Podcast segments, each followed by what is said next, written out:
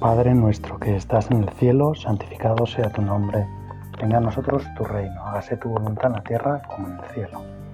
Danos hoy nuestro pan de cada día.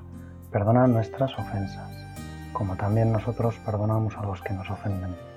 No nos dejes caer en la tentación y líbranos del mal. Amén. Estamos pidiéndole al Señor, como todos los días al comienzo de nuestra oración, que nos dé las fuerzas necesarias para encontrarnos con Él, para tener un rato de conversación íntima con Él.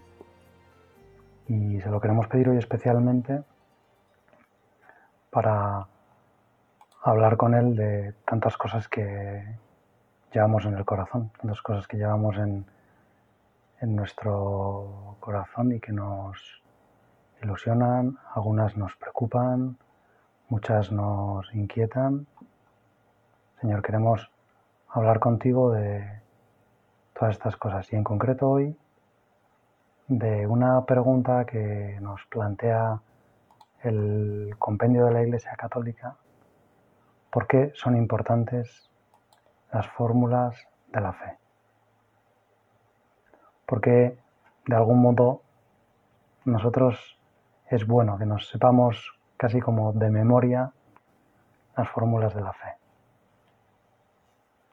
El compendio es muy escueto. Dice, las fórmulas de la fe son importantes porque nos permiten expresar, asimilar, celebrar y compartir con los demás las verdades de la fe, utilizando un lenguaje común. Si nos vamos al catecismo, el catecismo desarrolla en un par de puntos, pero tampoco de una forma muy,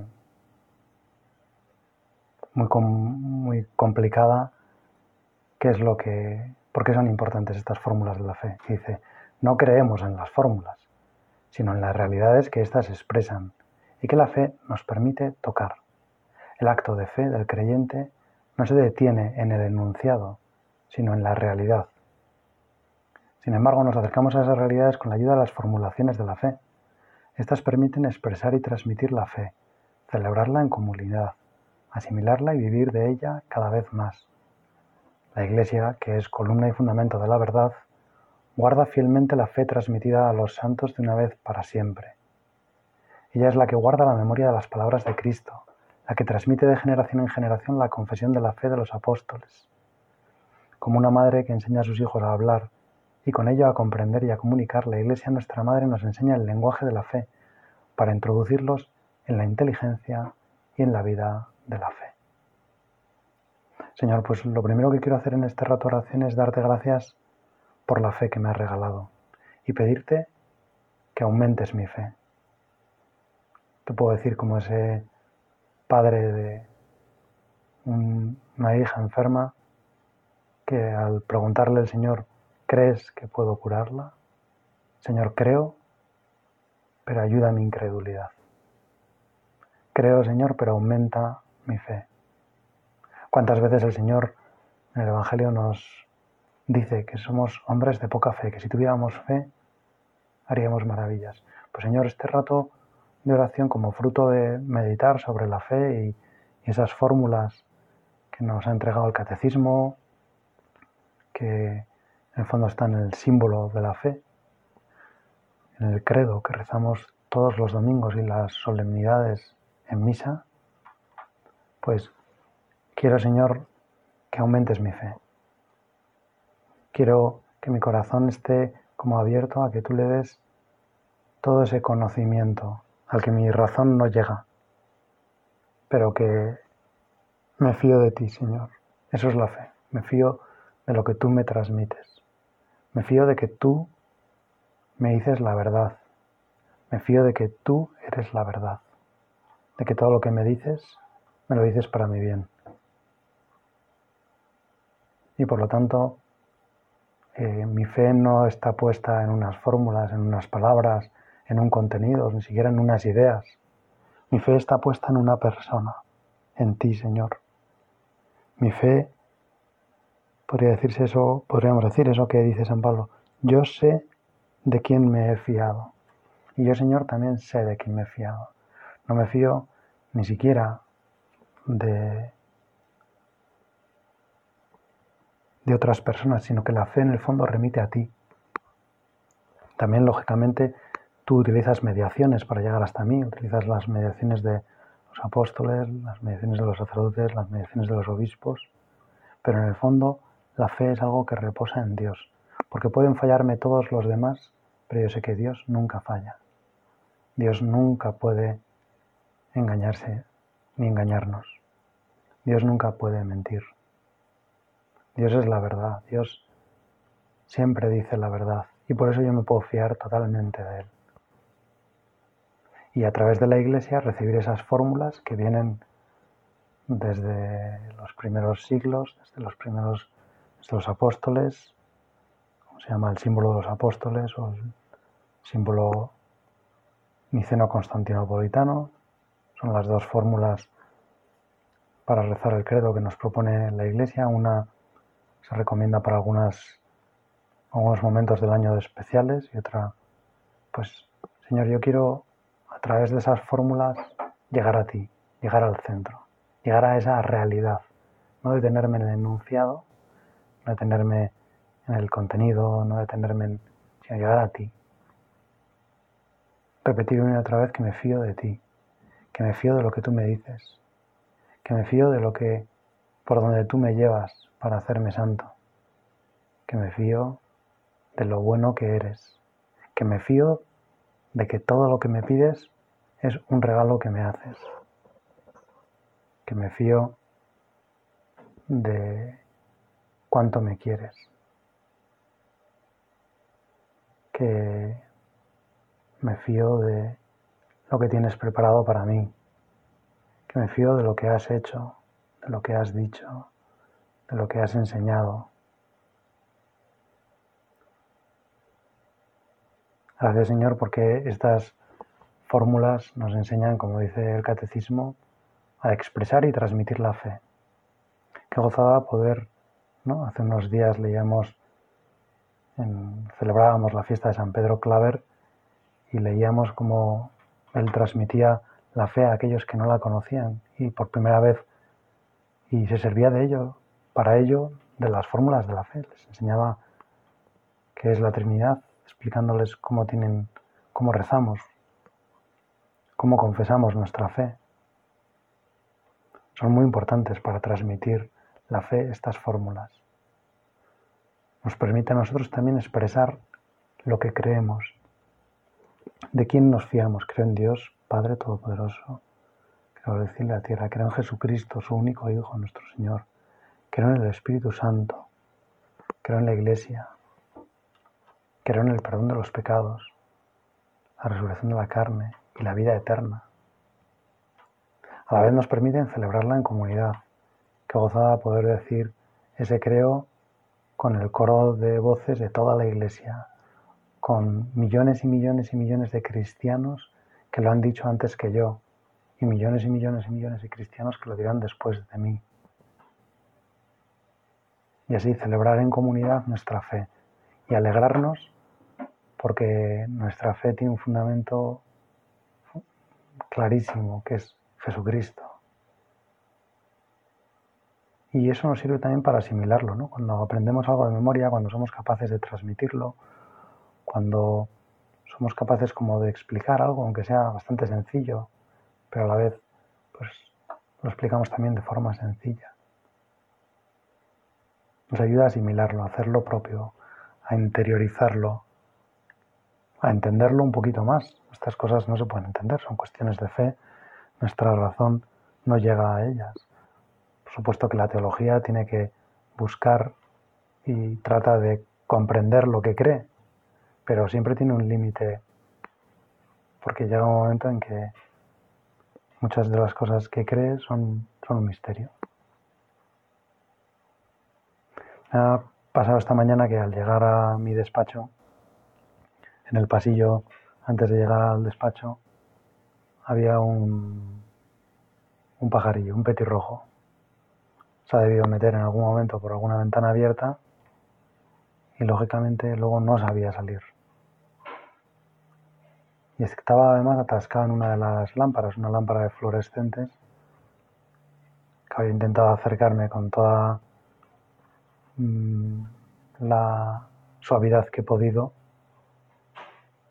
pero el pajarillo en absoluto se fiaba de mí. Entonces he dicho al conserje a ver si podía apagar las luces para que en lugar de atraerle la lámpara, le atrajeran las ventanas donde ya entraba la luz del día. Y aunque lo ha hecho, no ha sido suficiente porque el pájaro estaba tan asustado que seguía dentro de la lámpara, aunque los fluorescentes ya estaban apagados. Me he acercado de nuevo y otra vez no se, no se fiaba de mí. Entonces he ido a por una escoba y suavemente con el palo de la escoba lo he ido empujando un poquitín sin hacerle daño y al final ha salido de la lámpara y entonces se ha ido como hacia el lado opuesto de mí y se ha dado con una puerta el pobre. Y entonces he ido poco a poco me he puesto como por detrás para animarle porque como ya veía que no se fiaba de mí no se dejaba que no me dejaba acercarse y al final he conseguido, como, entre comillas, sin querer, pero asustándole un poco, que saliera por la ventana.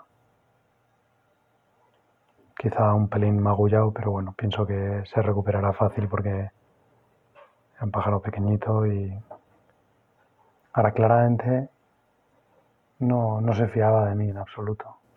Los petirrojos dicen que son muy territoriales, muy, muy exclusivos, que no, se acercan más o menos, son curiosos, pero no, pero no se fían. Pues ojalá nosotros no seamos así, ¿no? Ojalá nosotros no seamos un petirrojo desconfiado. Ojalá nosotros sepamos ver en esas fórmulas de la fe toda la herencia maravillosa, todo el regalo estupendo que nos quiere transmitir Dios a través de nuestros hermanos en la fe, a través de las generaciones que han venido, y que nos ayude también a transmitir muy bien esa fe en Jesucristo, en Dios Padre, en el Espíritu Santo, en los sacramentos, en la Iglesia, en la vida eterna, en las realidades eternas del cielo, del infierno, del purgatorio, ojalá del juicio, Ojalá nos enseñes, Señor, nos des fuerza para que transmitamos esa fe, para que se cumpla en nosotros que somos capaces de recibirla, de asimilarla, de transmitirla, de celebrarla, de integrarla en nuestras vidas. Que no sea algo que decimos el domingo y luego en el día a día se acabó. Cuando estoy trabajando cuando estoy con mis amigos disfrutando, divirtiéndome, cuando estoy descansando, cuando estoy con mi familia, cuando cuido a un pariente enfermo. En todos esos momentos, el tener la fórmula de fe breve, sencilla, en mi cabeza, me ayuda a decir, yo a pesar de que ahora no lo veo, creo en Dios y creo que Dios es Padre Todopoderoso, que ha creado el cielo y la tierra, y que es luz de luz, Dios vivo de Dios, Dios vivo, verdadero,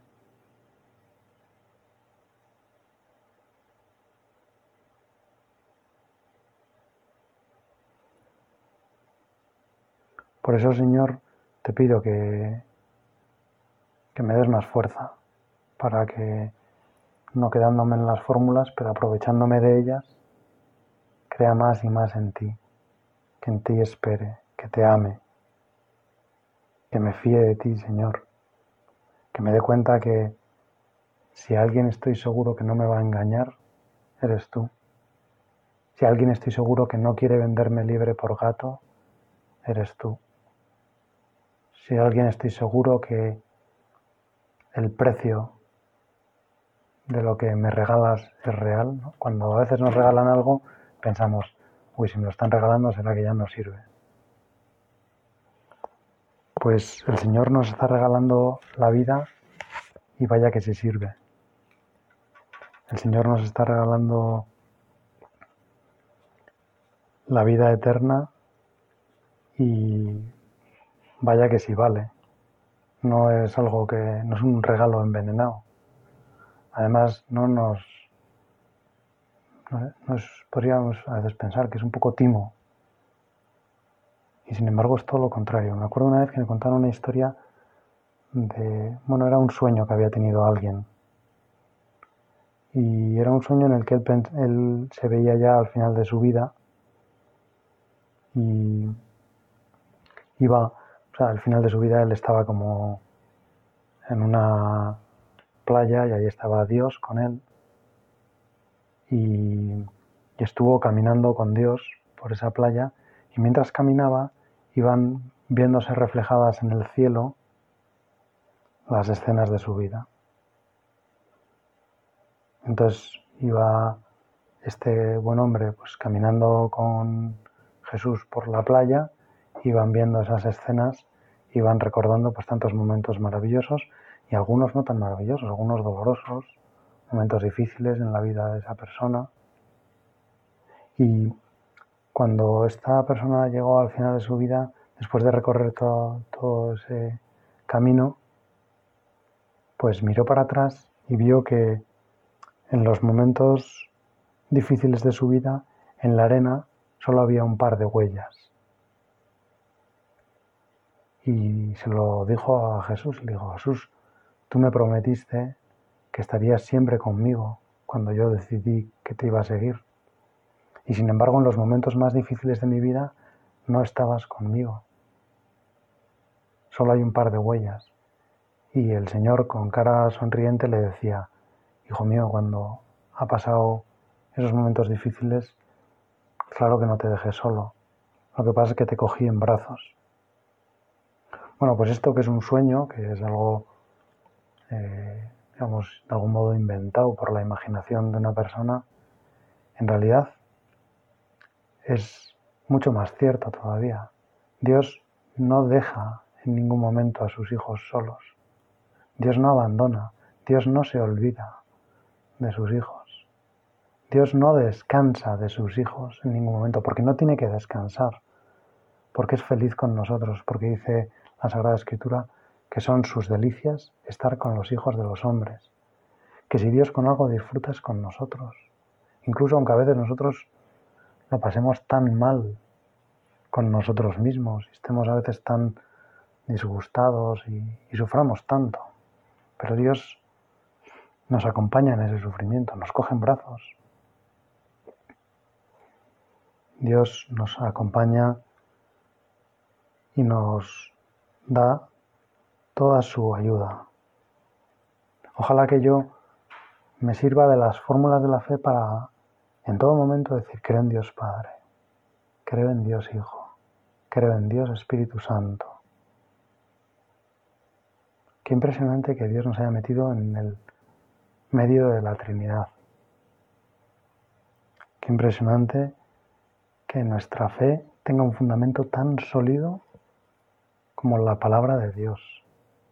Que es que es Dios el que nos ha dicho que está con nosotros, es Dios el que nos ha dicho que nos acompaña, es Dios el que ha garantizado que nosotros vamos a ser salvados. Cuando uno tiene un crédito, cuando uno compra, por ejemplo, una casa y tiene que pagar una casa entera, pues el banco le pide como una garantía, porque a veces la palabra pues no es suficiente. Yo te puedo decir que te voy a pagar, pero luego la vida es muy compleja y puedo terminar no pagándote. Y por eso el banco exige una garantía. El banco para darte el crédito, para que te puedas comprar la casa, te exige una garantía. Que tú de algún modo le digas, en el caso de que tu palabra no sirva, en el caso de que tú no cumplas tu palabra, yo tengo como un recurso. Y lo que se suele producir es la hipoteca. Esa misma casa que se ha comprado se hipoteca. De manera que si en algún momento mi palabra fallara, si yo no estuviera al corriente de los pagos, el banco no pierde su préstamo, sino que lo que hace es va a por la casa y se queda con la casa. Y ya si quiere la vende o hace lo que sea para que el pago del crédito se cumpla. Dios nos ha puesto como una garantía impresionante. Porque Dios ha hipotecado toda su vida. Dios se podría decir que ha hipotecado a su Hijo. Para que nosotros, si no cumplíamos nuestra palabra, si no nos fiábamos, si no hacíamos las cosas bien, si salía mal el negocio que Dios había montado, cabía todavía la posibilidad de que fuéramos contra el Hijo, que nos quedáramos con el Hijo. Por si Dios no era suficiente todo lo que nos había dado ya, todo el favor que nos había hecho dándonos la creación, dándonos la vida, dándonos la gracia, por si acaso nosotros incumplíamos, Él puso como garantía del negocio a su Hijo. Y lo llevó a la cruz. Y no se ahorró ningún sufrimiento. Qué impresionante que un padre deje sufrir así a su hijo cuando podría hacer todo por limitar ese sufrimiento. Y qué misterio tan increíble el del amor de Dios por cada uno de nosotros, que permite que su Hijo unigénito, Jesucristo, sufra lo indecible para que yo me pueda salvar. Quiero una garantía más grande. Es como si yo fuera al banco y Jesús fuera, Dios fuera mi deudor y Dios me dice, por si acaso no te fías de mí, para que veas que si yo no cumplo mi palabra, tienes una garantía, nos da a Jesucristo. Jesucristo es mi garantía. La muerte de Jesús en la cruz, que en parte a veces nos escandaliza, ya nos hemos acostumbrado, pero Jesús muere en la cruz, ¿no? Lo decimos, padeció bajo el poder de Poncio Pilato, fue crucificado, muerto y sepultado. Esa es nuestra fe. Pues toda esa nuestra fe en la muerte de Jesús es como la garantía. Es la realización plena del amor de Dios por nosotros. Tanto amó a Dios al mundo que entregó a su Hijo unigénito, para que todo el que cree en Él tenga vida eterna. Ahí está nuestra fe, Señor. En esa fórmula chiquitita, que es pequeñita en las palabras, pero que dice tanto que todo un Dios ha querido morir, ha querido entregar su vida, ha querido desprenderse de todo para ganarme a mí. Qué maravilla que nuestra fe también se pueda expresar de forma tan sencilla, que no sea una cosa complicada, un proceso extraño, ¿no? A veces hay un tipo de error que sucede en la iglesia es que a veces pensar que la fe es para los instruidos, para aquellos que tienen una gran inteligencia, que pueden comprender cosas muy complicadas. Y tú, Señor, en cambio, has hecho que la fe sea algo para los sencillos. Y en parte las fórmulas de la fe son eso, una fe para los sencillos. Una forma de expresar algo que no cabe en nuestras cabezas con una frase sencillísima, con una frase que sabemos de memoria, con una frase que repetimos todo el misterio de Dios cabe en muy pocas palabras. Toda nuestra relación con Dios cabe en muy pocas palabras. Porque a veces las palabras sobran. Porque nuestra cabeza, en el fondo, por muchas palabras que dijera, no conseguiría expresar todo lo que es Dios. Y sin embargo, con poquitas palabras es capaz de expresarlo. Podríamos decir que, de algún modo, las fórmulas de la fe se parecen también como a la poesía, ¿no? A veces algo nos explicaría con un razonamiento muy complicado y sin embargo se explica con unos versos que sin decir dicen tanto.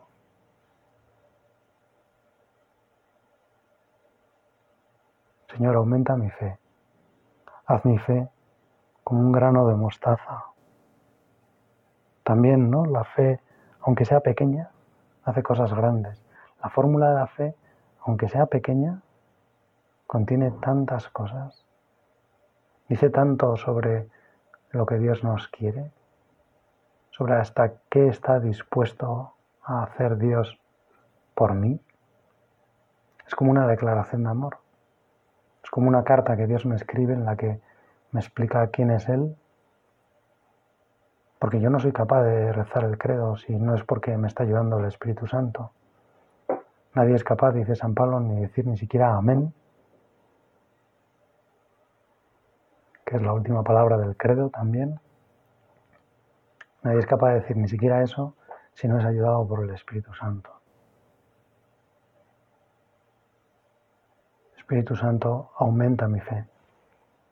Dame una fe firme, sólida, como la de los apóstoles, como la de los santos, como la de los mártires, como la de aquellas personas que más cerca han vivido de ti. Y lógicamente si pensamos en, los santos y en las personas de fe, pues tiene un puesto especialísimo la Virgen María. Ella es maestra de fe. Ella es la bienaventurada porque ha creído, como le dijo Isabel, su prima. Bienaventurada porque has creído, pero lo que te ha dicho el Señor se cumplirá. Quienes hemos recibido el regalo inmerecido de la fe, ese don absolutamente divino que no hemos hecho nada para merecer y recibir, nos llenamos de alegría al comprobar la, la fe de la Virgen. Y le queremos repetir esas palabras y las repetimos en la Ave María tantas veces. Bendita tú entre las mujeres. Bendita tu madre porque lo que te ha dicho el Señor se cumplirá. Bendita eres María porque en ti se han cumplido todas las promesas que Dios nos había hecho, porque en ti vemos realizada la obra de la redención redención de forma magnífica, porque tú también eres garantía de nuestra fe, porque sabemos que si todo se tambalea, vamos a ti y nos escondes debajo de tu manto, nos ayudas con tu cuidado maternal, con tu cariño tan tierno, porque sabemos que contigo esta barca de la iglesia no se hunde, porque sabemos que Puede haber olas, puede haber tormentas, puede haber dificultades, puede haber viento, puede haber cosas que nos agobien, pero tenemos una fe, una roca a la que podemos agarrarnos, una roca que no somos nosotros, una roca que es tu Hijo. Y tú nos ayudas desde la roca, agarrada a esa roca, nos ayudas a no caernos al agua, a no morir ahogados, a no naufragar. Madre mía, estrella de los mares, estrella de los mares de la oscuridad de nuestra fe. Tú que también tuviste ese claro oscuro de la fe y que rezaste tantas veces esa fórmula de la fe que tienen los judíos. Escucha Israel, el Señor, tu Dios, es el Dios. Y creerás en un solo Dios y servirás a un solo Dios. Pues Señor, Madre mía, perdón, tú que has creído lo que se te ha dicho de parte del Señor y que has visto que se cumplía, ayúdame a descubrir todas las maravillas que Dios quiere hacer conmigo. Dios te salve María, llena eres de gracia, el Señor es contigo, bendita tú eres entre todas las mujeres, y bendito es el fruto de tu vientre Jesús. Santa María, Madre de Dios, ruega por nosotros pecadores, ahora y en la hora de nuestra muerte. Amén.